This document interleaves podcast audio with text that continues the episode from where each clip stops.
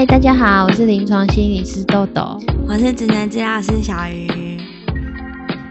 我们这集一样先来回应听众的留言啦。有一个忠实听众吕小姐就有问到说，小孩在呃入幼儿园适应的这一段路程过程里。回家，放学回家之后，他都会一直对妈妈生气，气妈妈跟他分开，这个要怎么办？啊，我跟你说，我真的很想讲，真的好累，真的好累，真的好累哦，完全是同路人，是不是？好痛苦的生活。我好像我们家的状况好像没有对妈妈气成那样，可是有一直狂喊妈咪抱抱，大概不知道喊了一个月有没有，就是把它当口头禅来喊那种感觉。嗯，但我觉得承受怒气真的是一个很累的事，很累了呢，真的很累了。就为什么我都要承受你的怒气？你一开始先累，然后到后来你也火大。对啊，真的很累，真的好累哦。我觉得。我觉得在这过程里面，其实从那个儿童的发展里面来看啊，还蛮能理解这样子的状态啦。就是那个妈妈过去都是那个哦，给我吃饱饱，抱抱我，秀秀我，让我睡饱饱，照顾我，百般呵护的那个角色，到现在，为什么你是把我推进学校的那个人？你怎么可以跟我分开？你怎么可以没有看到我的这些需要？你怎么可以这样对我？就是我觉得那些气很长，其实蛮多孩子都会遇，蛮多家庭都会遇到这样的状况，就是那个气好像是对着妈妈而来这样子。也许对其他的家人不见得那么强烈，可是好像总是那个妈妈就是那个被攻击的很强烈、炮火很猛烈的目标这样子。就是那种越亲密的人，越是不能伤害你，是这个意思吗？对，好像有一点这种感觉，这就就我觉得，就像我刚刚说的，回到那个我们平我们的发展照顾历程来说，母婴关系这件事情嘛，那妈妈好像常常都是因，因为妈妈从过去都是都是嗯，给孩子这种比较温暖的、呵护的、包容的这种比较母性、比较柔软的这一块，所以孩子也很难免。他们有什么样子的情绪或者什么，全部都是往你身上倒这样子，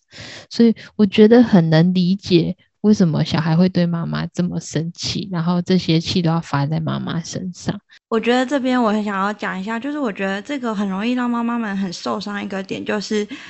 同时家人们就会。有点反过来指责，就是你对他太好了啦，你太疼他了啦，嗯、你太宠他了，对，他才会这样子对你啊，什么之类的。嗯、就、嗯、啊，这真的很伤诶、欸，因为我觉得以你刚刚那个解释来看，其实就只是，嗯，孩子需要有一个很可以包容他情绪的出口，他在那边他是可以很自在的。尽情的发泄，那当然妈妈这个角色很累很累，但是它是一个必要的存在啊。可是如果同时又回过来指责妈妈的时候，你就是会把妈妈压死。对对，所以真的不是妈妈做了什么而让小孩都只攻击他，只往他生气，只对他耍赖。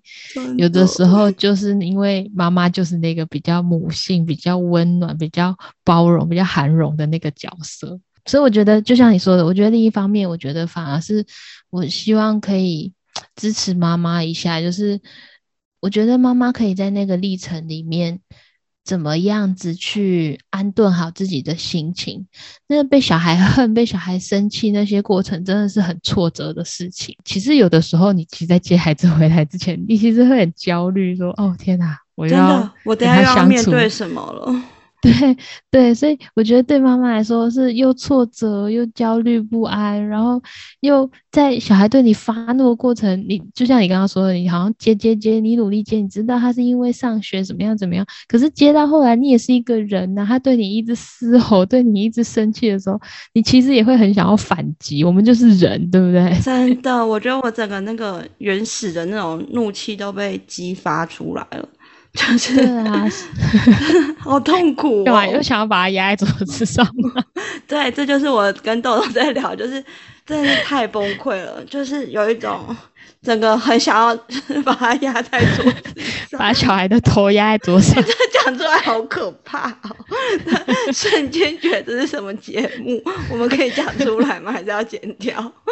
可以呀、啊，就是我觉得你你想了住，对，重点是你想了，可是你没有真的做出来，因为你是一个成熟的大人，你的冲动控制是能力是在的。可是妈妈们没有不能想啊，诶，我有说过吧？我曾诶，我有说过吗？我曾经也在小时候，我小女儿哭闹的时候，好像七八个月的时候吧。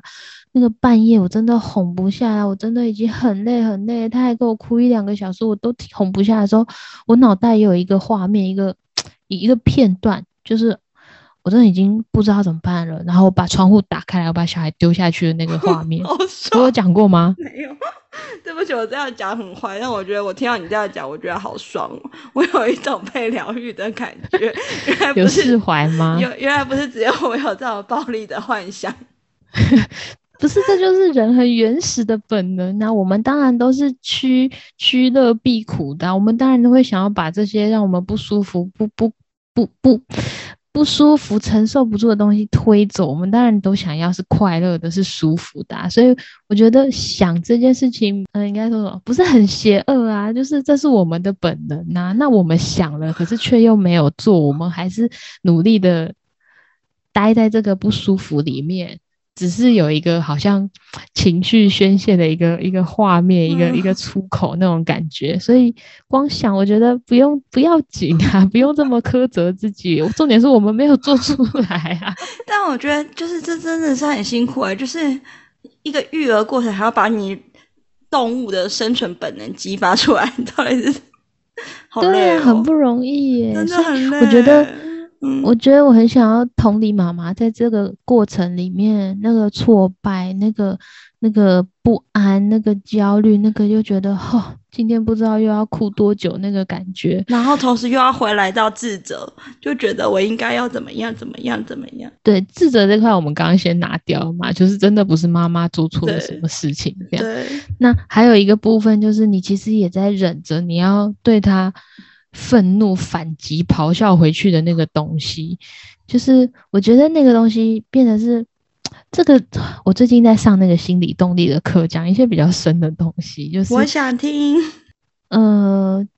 好像妈妈在这个过程里面去被孩子恨了，可是你又同时可以去区分出那个孩子的恨不是真的在恨你，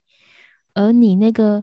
很挫败，很想要反击，很想要放弃的那个东西，也不是你真的不爱他了，只是在那个过程里面，那个恨跟爱的那个过程里面，妈妈是可以去缓下来，可以去忍受的，可以去不把这个这个呃东西直接反击回去。嗯，要怎么说呢？应该就是像说，小孩恨了你，可是他却没有把你恨死，嗯，他心目中的那个母亲。好像就活下来了，嗯、这样这样讲会不会超级玄？会，我来想想看。就是，嗯，就是我的意思是说，那个孩子在这个过程里面，他恨了你，可是他又没有把你给恨死。然后你也明显，你也你也可以去区分说，他对你的那些生气、那些怒气，不是真的是恨死你了，不要你了。然后你对他的这些想要反击的东西，也不是真的，你就是不爱他了。嗯，那当你可以去区分出，你其实有这些不舒服，有这些不安，有这些挫败的感觉，你才会知道说，哦，原来他背后是因为这些复杂的呃想法或者什么的去影响你，让你可以 hold 住自己，不要去反击他，因为。孩子是没有能力去承接妈妈的反击的，就是我们可以去接孩子的这些攻击、这些、这些嘶吼、这些愤怒。可是当妈妈真的抛回去给他的时候，孩子也就被你恨死了。就是他们的能力是没有办法去区辨说，哦，你只是一时在生气，其实你还是爱我。哦，可是妈妈是可以有办法去理解这一块的，所以变成是在那个。恨跟爱的那个交织，那个界限，嗯，你反而让孩子去经验到了，一再一再有这样子的经验，去经验到说自己是被爱的，对你，即便对我生气，但我还是有被爱。那那个他慢慢认识到了那个恨跟那个爱，他因为要知道了恨，他才有办法理解这个爱有多珍贵，有多温暖嘛。嗯，这样讲有比较白话一点吗？我觉得我想到的是，呃，就是上一集，就是有一集我们在谈自我价值感的那一集，就是我觉得这个过程是不是也让孩子经历到，无论我再怎么不好，无论我情绪再怎么丢到你的身上，嗯、你还是会爱我这件事情。所以这就是回到加深小孩子无条件被爱的这个感觉吗？我觉得是，可是这个连接不会这么快，因为。这种是要千百回的那种，对，我恨了你，可是又没有把你恨死，然后你还是在那边接着我，对，然后我那个心目中的妈妈也没有被我恨死，是有一个好的形象才会有可能这样慢慢留下来。然后我觉得一样，我觉得这好像又牵回到那个上学的事情。有的时候我们在看小孩能不能真的好好适应，虽然还是会哭会闹，可是他在学校。过得好吗？然后能吃能睡吗？就是我们也在讨论说，那个小孩能好好的跟妈妈分离，好好的去上学。其实他的心中也要有那个能力去把那个妈妈美好的形象保留下来，他其实才有办法去适应。那这个要把妈妈美好的形象保留下来，是需要像刚刚我们说的这些经验千百回的来来回回，他才能去知道说，即便。妈妈把我送到学校去，她离开我了。可是那个爱不会消失，不是她不要我了。哎、欸，我觉得，我觉得这个跟我之前好像听朋友分享了，应该是吕冠老师吧。就是孩子要经历过好妈妈跟坏妈妈这两个这两个角色的变，嗯，同整，他才能建构出一个完整的妈妈的形象，是这个意思吗？就是这个意思，就是当然，坏妈妈不是指真的坏妈妈啦，就是我们这边的坏妈妈，只是指不任何不满足小孩需求的行为都会被小孩定义为坏妈妈，但是这是被小孩定义，不是被我们定义的，就是对，不是我们世俗说的那个坏妈妈，对对对对对，对，或是规范我不让我去摸一些危险的东西，嗯、那个人就是坏妈妈，因为他不，不满足我的需求的嘛，对不对？对然后经历过好妈妈跟坏妈妈以后，他才可以发展出一个对于完整的这个，我觉得这个有点抽象。你们讲这个完整的概念，这真的讲的比较深了，这已经是精神分析、心理动力里面在谈的事情。就是你你。就像我，我觉得就是讲白话例子，就像我刚刚说的，你如果你没有看见过那个丑陋的、那个邪恶的，你不会知道那个美好的是，哟，原来这个是这么美好的事情，嗯。然后当你有办法整合了，你你知道这个妈妈的形象在那，她不会因为一时的坏而这个妈妈就坏了，就就，就死亡了，对，坏了或什么的，你才会慢慢的去感。呃，才可以去理解到那个一个妈妈的样子是什么样子，那个真实的妈妈是什么，然后你才有可能去理解到那真实的我又是什么。哎、欸，我想到一个例子，我想到就是我们在读《依附关系的修复》那一本，它的例子是一个被家庭忽略的小孩。嗯、那嗯，那后来在任何寄养家庭中，只要妈妈任何一个不满足他的行为。他都会把这个妈妈定义为坏妈妈，嗯，然后接着是一系列的挑战、暴走的行为去攻击这个坏妈妈，嗯。那这就是他没有整合好坏妈妈跟好妈妈这个角色都是同一个妈妈，所以只要这个坏妈妈有任何一个不满足他的行为，就是全坏的。这就是一个没统整好的例子，对不对？没错，对对，就是这个意思。好，我们讲太深了，还是回来吧。是不是太深？好，回到刚刚那个，我就想到，好像那个感觉对耶，他孩子能不能在心中保有那个美好的妈妈，一直留存在他心里？其实这个发展真的要到两三岁，可能三岁左右的孩子才能真的比较完整的整合了而留在心里。所以，像我女儿去上学的年纪，真的就是刚好满三岁，她就去。她那时候去上学，我就印象蛮深的是，她有一次晚上睡觉。我们在聊天的时候，他就问我说：“妈咪，你你呃，他好像就很难过，然后我忘了怎么聊，然后聊到我后来才发现，他觉得他去学校是不是我就不爱他了，是不是我就忘记他了？嗯，就是那个。他不是那么肯定，在他心里的那个妈妈，那个完美的形象，是不是还能保存着？即便是他去学校跟我分离了，他不再看见我了。所以我们在这段适应的过程里面，我就是一直时不时的给他再保证，然后用任何很很小的事情去告诉他，我记着他，我我我都会。把它放在我心上，就比方说，我们可能约定说，哦，今天要做些什么事情，我就已经使命必达，或者是比如说，我只是，呃，出门去上班或什么的，我就会可能带个小东西，也许带个果汁，或带个什么优酪乳回来给他，让他知道说，他一直是放在我心上的，就是让他去知道说，嗯，他去学校。那个心里美好的妈妈是还一直存在的，然后我也一样是一直把他放在心上的。这些爱，这些东西不会因为我们的物理上、实际上的分离而而消失，这样子。哎，好，那我觉得其实这个回复这个听众留言，刚好跟我们今天想要聊的就很很有关系。我们今天想要聊的就是。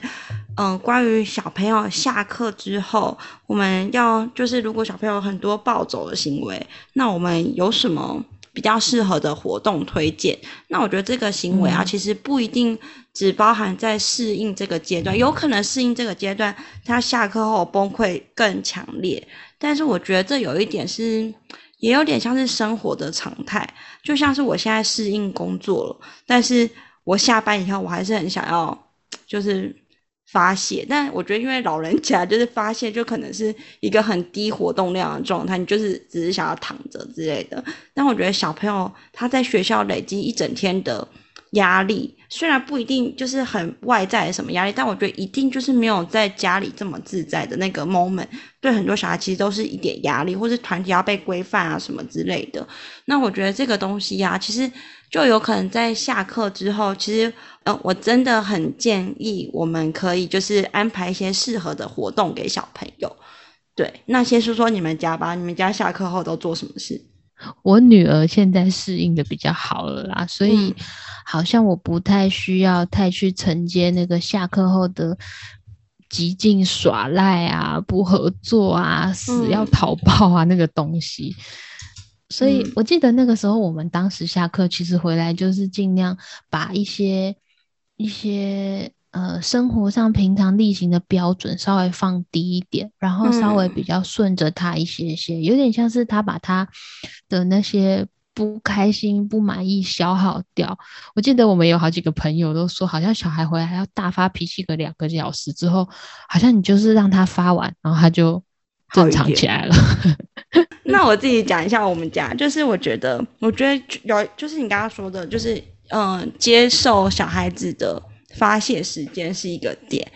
我女儿可能前几天都一直很崩溃、很崩溃、很崩溃嘛。那我其实就是好吧，那就带出门。结果带出门去那个亲子馆，我记得大概一个半小时，因为防疫嘛，所以亲子馆一个半小时，她一个小时都在哭、崩溃、丢东西。然后那时候我还带着妹妹，整个亲子馆，亲子馆超大，崩溃，超崩溃。整个亲子馆的那个老师们一直过来说：“妈妈，你需要帮忙吗？”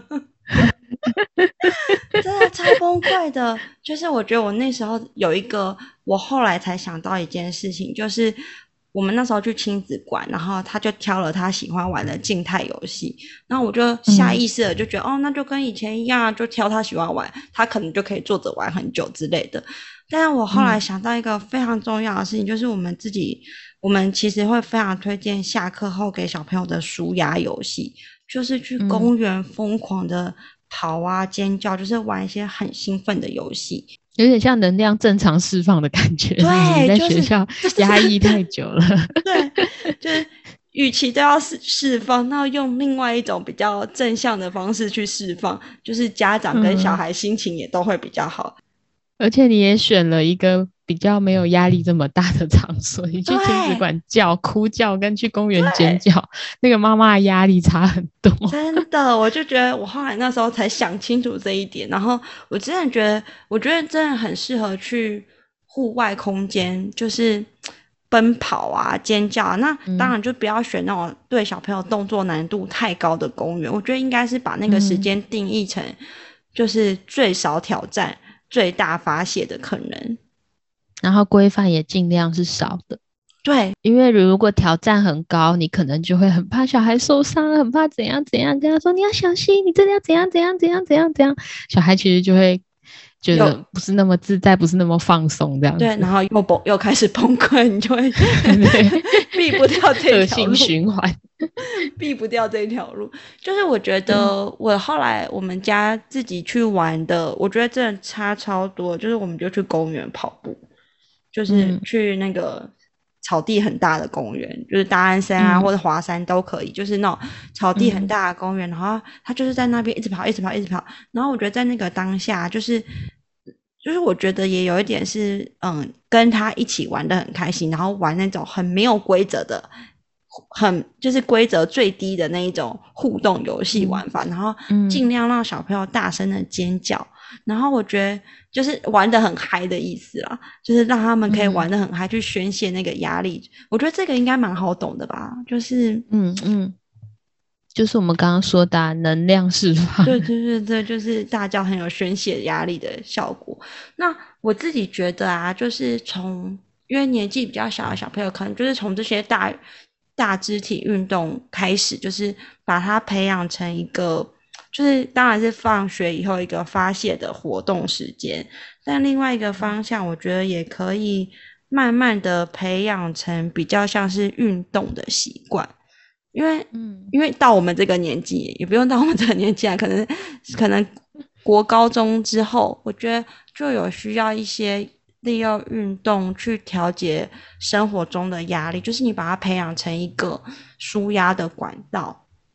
嗯。我觉得去公园玩啊，我通常我们去公园玩，我们会建议家长可以先玩那种奔跑尖叫游戏，就是比较兴奋的那种前庭觉游戏。那如果就是家里有一些必须要做的一些，比如说可能。我是希望没有啊，但如果幼稚园真有些小功课，可能中大，可能大班有一些东西稍微要写一下，那我觉得那时候如果小朋友跑得很兴奋，你立刻要他坐着写下来是有点难的时候，我觉得可能就是很兴奋的前庭觉游戏玩完了，那接下来就去玩一些攀爬比较出力的游戏，它其实是可以调节让小朋友比较冷静下来一点点，然后我觉得他还是有舒压的感觉，他还是有让。就是你很出力，其实还是有一种宣泄的感觉，然后也是力气可以出去的感觉。对对对，还是可以让自己稍微调节下来。就像有些人生气的时候会拳打脚踢，嗯、那种出力的感觉，嗯、其实是也在帮自己调节回来比较冷静的状态。对，就是在感统方面可以做稍微是先玩前庭觉游戏，再玩本体觉出力的游戏。前庭觉的游戏像是有什么？荡秋千、溜滑梯都算吗？对，荡秋千、溜滑梯、前滚翻啊、奔跑啊，这些其实都是算。就是只要你的头部，因为前庭觉得受气在内耳嘛，那只要你的头有移动，基本上就是有嗯前庭觉，但只是可以分成强度，比如说奔跑是很快的速度啊，或是跑停跑停刹车这种速度的变化，其实就是比较强烈的前庭觉。嗯哦，啊，像有一些公园有那种转圈圈的那种也是，对不对？对，那种也是。不过那种要小心，嗯、就是我觉得像玩那种转圈圈的活动，有一些前庭觉很敏感的小朋友，这个就不会成为他的发泄游戏。什么意思？因为他就已经很有压力啦，你又把这件事情再要他去做这么有压力的事情，那他不会觉得这个活动对他是有发泄的功用。哦，啊，是什么样子的小孩你觉得不适合？我觉得应该是说，如果哦，因为我们这几本，因为我们这边要定义的是发泄游戏嘛，就是下课后让小朋友比较舒压的游戏。嗯、那如果他本身对于前庭觉很敏感，嗯、比如说他本身就很讨厌做那个。公园的转圈圈，你为了要让他发泄，嗯、去让他做那个卷圈，就是应该说 follow 他的那个 smile。你看到他是什么东西是开心的，是笑的，你就是让他去这样。但是当然还是可以，对，就是以小朋友为主，然后往那个方向去扩充我们所需要他做发泄的游戏。嗯、对，所以像我就我那时候一开始说，我举个例子，就是虽然他想要玩积木，但我可能不一定会先选择让他玩积木，因为选择让他玩积木，嗯嗯，我就要一直面对一个一个字尖叫、丢东西、打人的小孩。就是他没有选到应该要让他舒压的方式，这样子，反而选到一个规则更更更多，然后可能堆不好又会生气或什么的，对，又没有舒压效果，所以我觉得应该是 以孩子为主，但是同时我们可以。稍微调控一下那个环境，或者是 对，看是要去亲子馆还是去公园，当然是去公园比较好。对，就是这样。而且我觉得大自然还是有舒压的效果。诶，你就是在一个空旷的草原，然后有树有草，就很舒服啊。就是我觉得土地也会给人力量，然后那些树叶啊，那些空气，那些风，那些天空，是会给人有一种比较疗愈、比较复原的能力那种感觉。对你这么说，我觉得我好像莫名其妙要做对一件事情。没有，就是当我女儿比较稍微适应了之后，其实我们现在下课，我们真的是努力带她去公园。我一开始的初衷只是想说，因为他们学校旁边有一些公园，然后他们学校不是一个很多人会经过的地方，这样，所以那些公园基本上就是。我们去都是可以包场的，这样，所以我就开始帮他约，就是我可能刚好去接的时候碰到哪一个孩子的妈妈或爸爸也来接，然后我们就会随口邀请他说：“哎，我们要去公园玩，你们有空吗？要不要一起去？”这样子。嗯、我一开始只是为了让他更适应、更融入，因为我女儿本来就是很喜欢 social，可是她有可能因为碍于害羞，是碍于这些，他很害怕同学靠近或什么的，所以他不敢。那我们就去这种比较奔放、比较没有局限的地方。然后又跟同学可以相处，那这些同学又是他一天一天慢慢越来越熟悉的，所以好像在这过程里面，其实就像你说的，他不管他，他一方面他可以舒压，一方面他好像可以，好像找到一些，也许算算是为培来培养未来运动的习惯或什么的。然后就像我说，另外一方面其实也可以增进他的人际互动啊，他的社交技巧，他们。我我那天带他去，他就跟他同学两个人坐在荡秋千上面，在那边聊天啊，讲来讲去的，我都不去在学校有没有讲那么多话，所以我觉得很好，就是下就是家长们好好把握，就是好好规划下课这个时间是需要一个舒压时间，然后往大动作方向，那最好就可以招朋引伴，让爸妈也有聊天的对象，小孩也有聊天的对象。嗯嗯，对，真的。但是当然，就是还是要同时考虑小朋友的气质啊。对啊，像我家女儿，如果 social 是个压力的话，那我我可能就比较没有那么崩溃的时候再邀请。对对啊，那我自己有点想要补充一下，就是我觉得，就是嗯、呃，我女儿在适应幼稚园这个阶段，因为她真的太崩溃了嘛。然后刚好这阵子有我一个很好的朋友，他们刚好来我家住两天，然后他就跟我说一句话。他就跟我说：“我觉得你对你女儿好没有耐心哦。” 我我本人觉得你很有嘞，没有。我本人听到这句话的时候是蛮 shock 的，因为就是周围很少人这样对我说话，都觉得过去好像大家都说我很有耐心啊。对，但对，但我觉得我先不讨论我朋友跟我说这句话，我自己内心可能有一些被攻击或什么感受啊。但我自己想要今天分享的是，我觉得。我那时候有，当然就是那阵子我自己也有在，有点在反省啊，或者有点在想我自己到底怎么了。明明他现在再怎么崩溃，都没有他小时候崩溃，嗯、但为什么我自己这么 hold 不住？然后我后来发现，就除了我有很多自己想要做的事情之外，我觉得，嗯，可能这个是原因啦。但是我觉得有一个很大的差别是，我跟他相处的过程当中，我少了很多享受的感觉。嗯嗯，然后我觉得这件事情，就是当我察觉到这件事情的时候，我觉得差蛮多的。就是，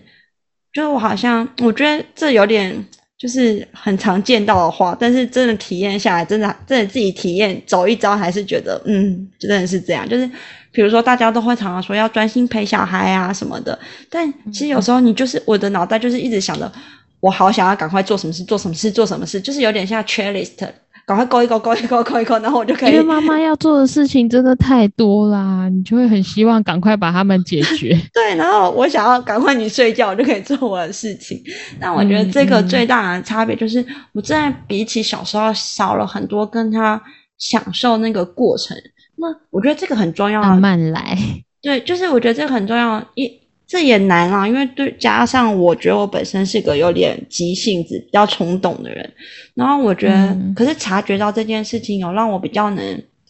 体验当下，就是有点比较活在当下，跟他互动的那个 moment，然后就会，嗯、然后我觉得察觉到这件事情以后，对他的那个耐心就回来了。所以其实耐心也不是真的有耐心或没耐心，就是自己到底有没有享受那个过程，可以这样说吗？真的像你说的。我觉得像你说的这个确实是啊，就是觉察是很重要的一件事情。可是我还是想要提醒，就是妈妈照顾自己也是一个很重要的事情。就是当你在累、你在压力大的时候，你的那些耐心啊，你的那些乐趣、那些跟小孩连接的东西，是真的一定会变少啊。而且你会觉得这些东西会失去乐趣。就是你像刚刚所你说的，你好像没有觉得跟他相处是像以前那么开心的感觉，享受的感觉不见了。我觉得就是。是很很本很生理本能的，妈妈就是累了，所以我觉得也很希望可以提醒妈妈们，或是不只是妈妈啊，就是照顾者们，就是还是得要先记得，就是照顾好自己。那个照顾好自己，可能也许我们真的没有那个余裕，说我放一整天大假，什么都不要管。可是有没有一个三五分钟，我可以好好喝一口水的时间，或者我可以好好尿个尿的时间，或什么的，就是。让自己松一口气，所以我就说，你看我的那个要求小到好好喝一口水，我我 你好好的去感受、去觉察，对对，或者是去感受、去觉察哦，这口水的滋味，现在感受到它的甜味吗？感受到它的苦涩吗？就是至少有一个余裕，就是至少有一个好像你脑袋可以暂时跳脱出来的那种感觉。我们不见得真的一定要说放个大假，好像才能好好照顾自己。我们还是可以从日常的小事情里面，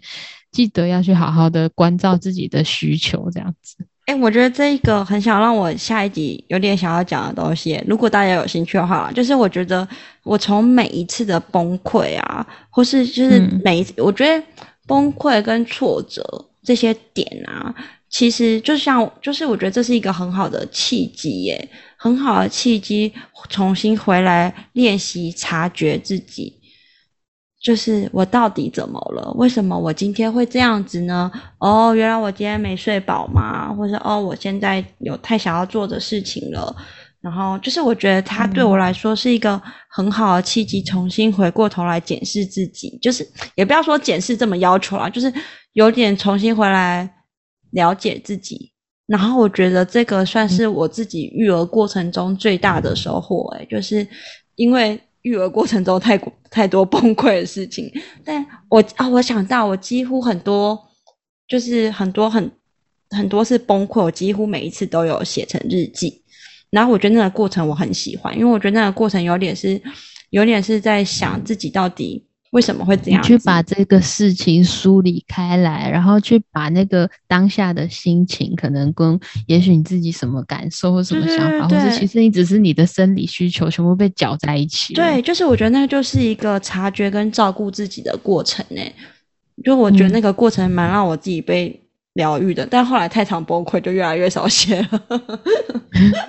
但我觉得前太累了，更没时间。但我觉得前期的那一种梳理，就是很常崩溃的那种梳理，真的蛮有助于大家身心健康。就是我觉得不要说反省自己，而是回过头来照顾自己，到底怎么了？有什么需要嗯安慰自己的地方吗？之类的。嗯嗯，嗯好啦，那今天就聊到这边吧。如果有什么意见，或是有什么问题，想要再进一步的问我们，或是让我们知道你听听我们节目的想法或是感受的时候，或是像我刚刚说的，你有让我刚刚讲的那些东西，有让你想起一些什么样子的经验，都很欢迎你们留言跟我们分享。好，那我们就下一集见喽，拜拜，拜拜。